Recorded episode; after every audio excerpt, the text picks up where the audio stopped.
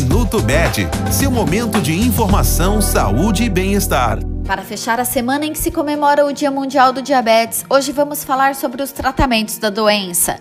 Primeiro, é preciso ressaltar a importância de controlar o nível de glicose no sangue para evitar complicações.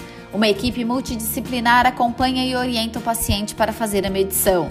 Com esses dados, é possível tomar as melhores decisões, que geralmente envolvem recomendações de um estilo saudável, com planejamento alimentar e prática de exercícios físicos. Alguns casos sugerem indicação de medicamentos.